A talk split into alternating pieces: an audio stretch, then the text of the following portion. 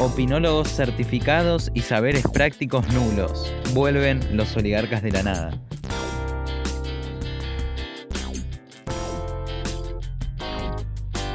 Quédate que ya arrancamos.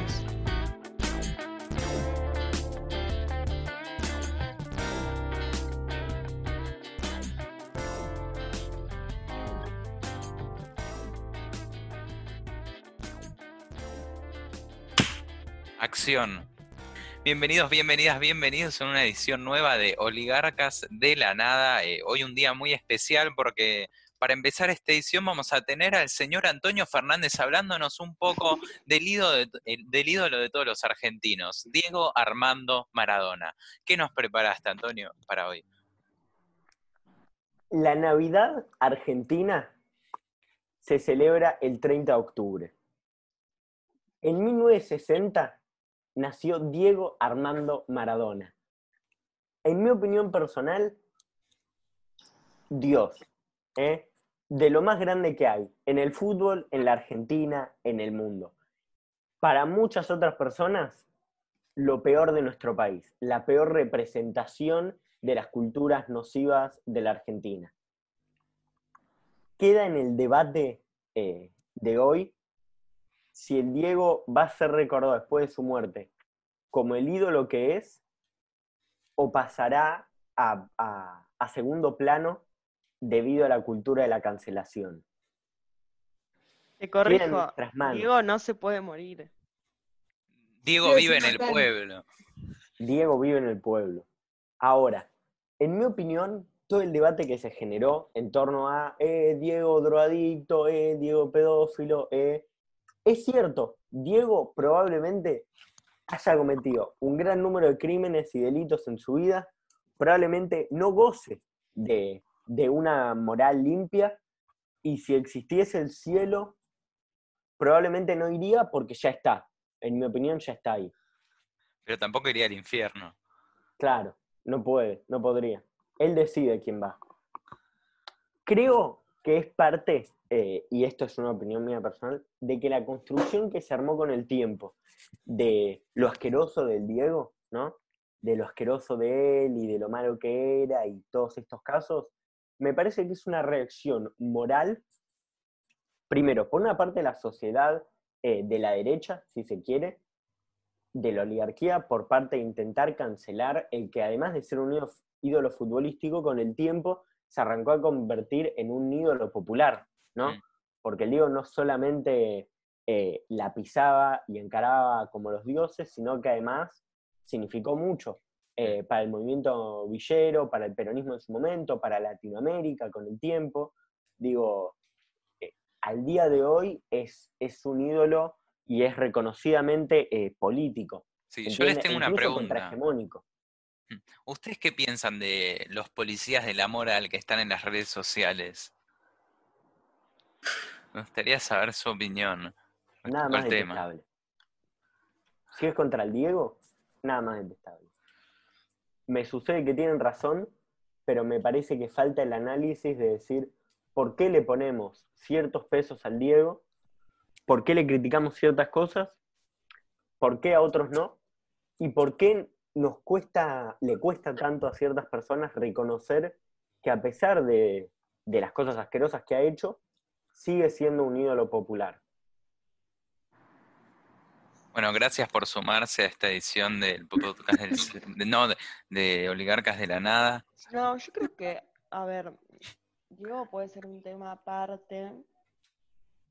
No sé, o sea, siento que hay dos, como dos grandes temas. Em, por un lado, lo que decía Edu, si se quiere, de policía de la moral en las redes sociales, que puede ser, puede llegar a ser un tema muy amplio yo creo que estoy en contra, o sea, estoy bastante en contra, em, pero más particularmente con el tema de Diego sí tiene algo que ver con lo que dijo Tono, que por qué puteamos tanto a Diego, a Maradona y no a otra gente, me explico, porque nada, qué sé yo, hay muchos violines de la nada, tipo, en todo el mundo, muchos de ellos en grandes lugares de poder, ya sea políticos o mismo, tipo, mismo dentro del fútbol, tipo, no sé, yo siempre digo lo mismo, pero o sea, está Cristiano Ronaldo que literalmente tipo, dijo abiertamente que había violado gente. Eh, y no se le, tipo, no, no tiene tanta repercusión. Y Maradona sí, o sea, no sé, como que siento que, no, sé, la verdad que se puede, se puede agarrar el debate desde muchas aristas. Em, yo la verdad no tengo nada muy, no, no, tengo nada muy definido para decir. No sé si lo dije en este podcast o en una charla con amigos, pero. No, en este podcast lo dijiste, cualquier cosa ya yo.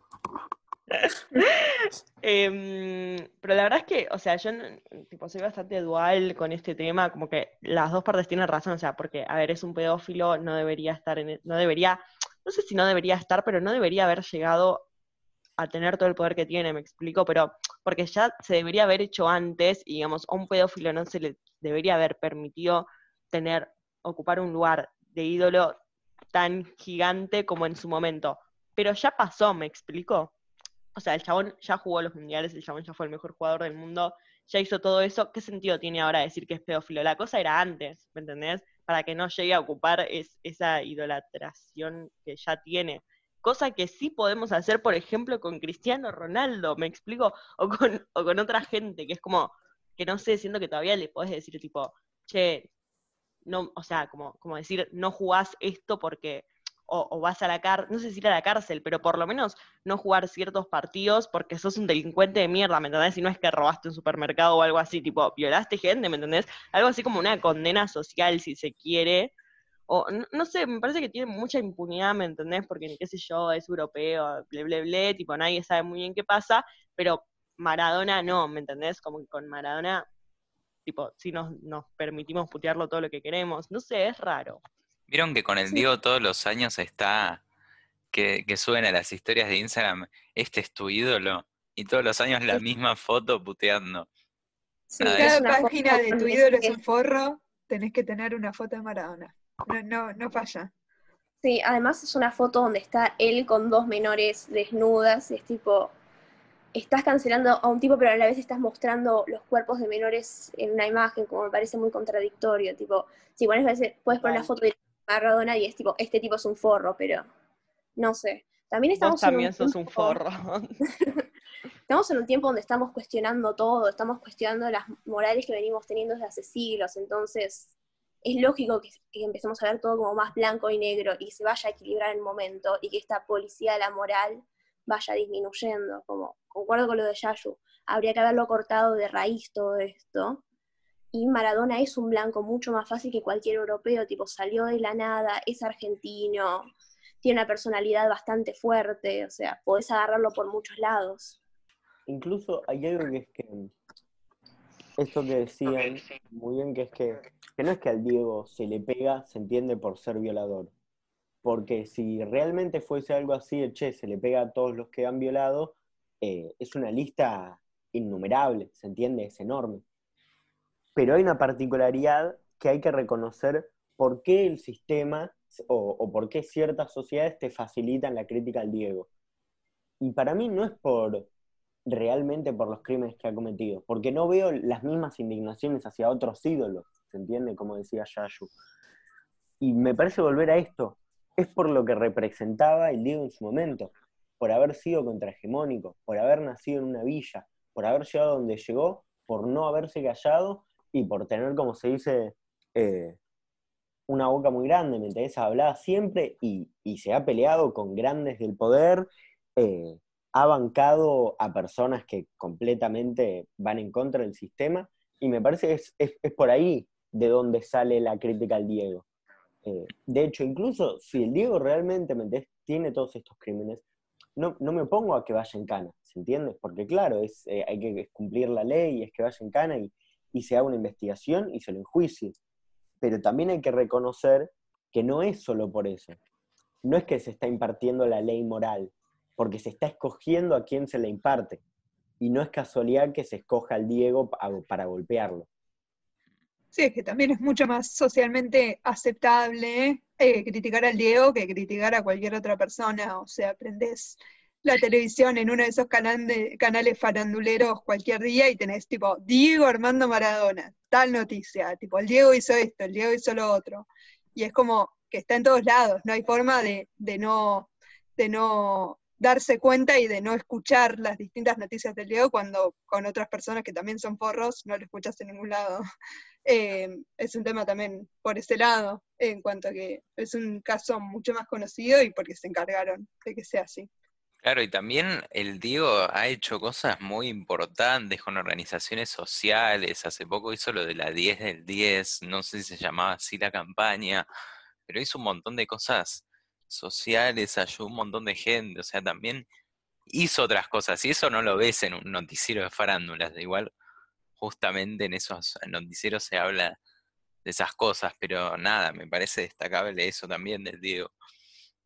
También, ¿saben algo que, que pasa? Que no solo que hace esas cosas, o sea, no solo que, que, digo, no sé, se saca fotos con Maduro y digamos, juega un poco en la política, sino que también es interesante pensar que podría perfectamente no hacerlo, ¿me entendés? O sea, porque él también es un costo político, pero también un, como un costo publicitario, si se quiere, sacar sus fotos con Maduro, con Cristina o con el peronismo, cuando podría haberse quedado en un lugar muy cómodo de soy el campeón del mundo, listo, y váyanse todos a la Como Messi. su madre, ¿me entendés? Claro. Como Messi, incluso más, porque arre, Maradona ganó un mundial, tipo, como corta.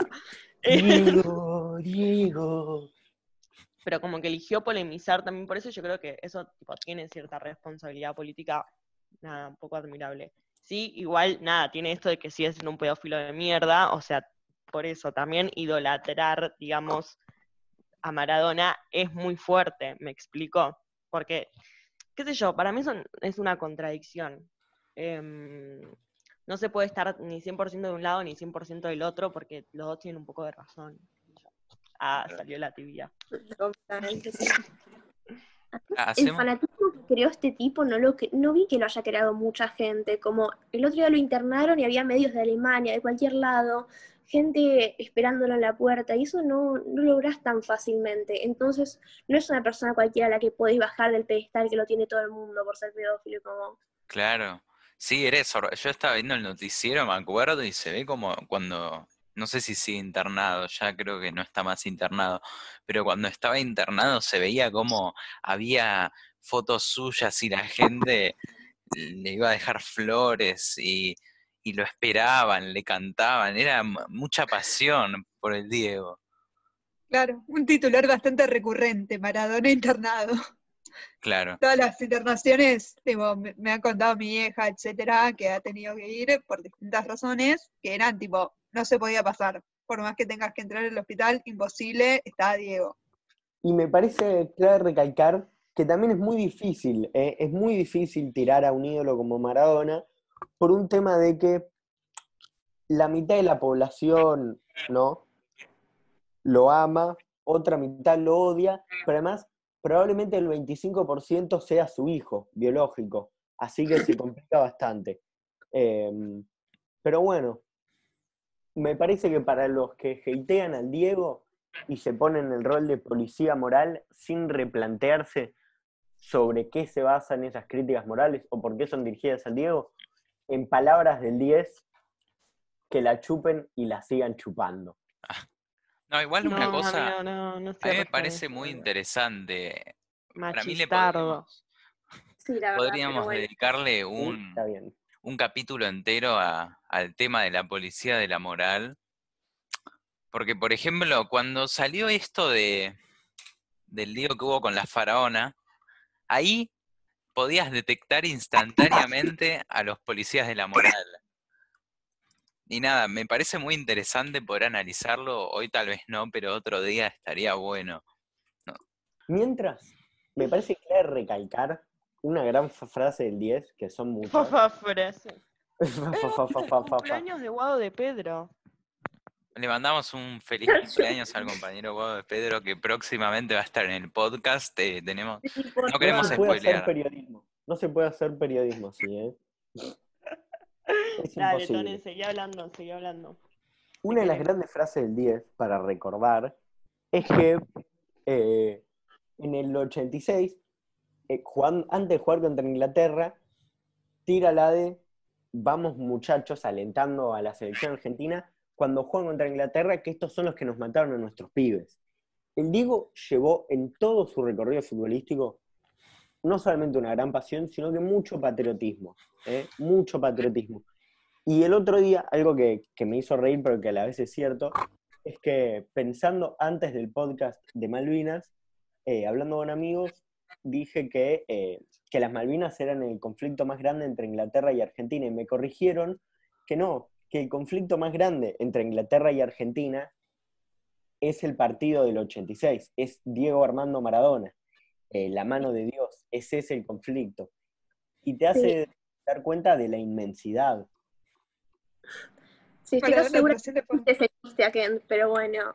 Sí, es remarcable el patriotismo de Diego también. Como hay muchos jugadores que van afuera, pero nunca hablan de Argentina. Son argentinos, pero en la política no se meten. Sí, Maradona trasciende fronteras, efectivamente. No hay un país, eh, todo el mundo conoce a Maradona acá en cualquier país. Eh, Diego Armando, vas a cualquier lado y a cualquier país y decís, tipo, che, soy de Argentina. ¡Ah, el país del Diego! Tipo, corta. Y. Mm. Maradona o Messi, Maradona o Messi. No, es que igual es muy gracioso. Va, intercambiando en realidad. Porque si se fijan, el Diego no te puede generar como un sentimiento en poca gente pasa eso de que te genera un sentimiento de amor-odio, sino que es como que vos lo odias o lo amás. Eso siento yo al menos, no hay un gris. Sí. y ahí a lo mejor alguna persona poco futbolera, ahí tipo, yeah. La verdadera grieta. ¿Qué sé yo? Yo creo, creo en un futuro gris. Ah. un horizonte que sigamos construyendo un podcast totalmente gris, y, tibio. Eh, a futuro vamos a hacer distintos podcasts sin ninguna conclusión y sin ninguna propuesta. No, pero banco, no, banco todo este tema de, a ver, de los personalismos y que, que es un poco que hay que romperlo. Y no soy tan ingenua de pensar que lo vamos a romper con un podcast, pero sí me gusta plantear esta idea de que se cree, tipo, en, especial en Argentina, no sé si en el mundo, no sé si es algo de época, de país o de qué onda, pero, mm, pero está mucho como, bueno, no, esta persona es lo más o es lo menos, ¿me entendés? ¿Qué pasa en la política, pasa en todo, que es una cagada, boludo, o sea, qué sé yo, yo porque defienda a Maradona como representante contra la lucha de la desigualdad social, no quiere decir que tenga por, o sea, no tiene no tengo por qué salir a decir que no es un pedófilo cuando sí lo es, ¿me entendés? O sea, tipo, no, no tengo por qué defenderlo con toda mi vida, boludo, solo defiendo ese aspecto de Maradona, ¿me entendés? Y también repudio que sea un pedófilo machista de mierda, eh, abandónico, etcétera. Em, ¿Qué sé yo? No sé, con, o sea, no sé, yo banco, banco en ese sentido, banco las tibiezas en cuanto a personalismos, no sé si en cuanto a hechos históricos otro tema. Sí, es que encarna un montón de aspectos, el Diego. Es, es, puedes hablar bien de Diego en un aspecto y al otro lo estás reputeando en 25 idiomas. Es, es imposible decir un sí total, un no total al Diego. Sigamos por, por un podcast gris y tibio. Bueno, ya para, ah. para cerrar y no extender. historia para, cerrar y no extendernos más, eh, bueno, agradecerles a los oyentes por quedarse a, escuchar este gran podcast eh, y decirles que nos vemos en una futura edición, en una entrevista exclusiva a una persona muy importante y graciosa al mismo tiempo. Así que... ¿Cómo? No, Tono, esa queda pendiente. Para, para el futuro quizás la próxima edición hacemos una encuesta en Instagram cuántas personas quieren una entrevista a Tono y de qué tema. Bueno, así que salud y gracias por escuchar.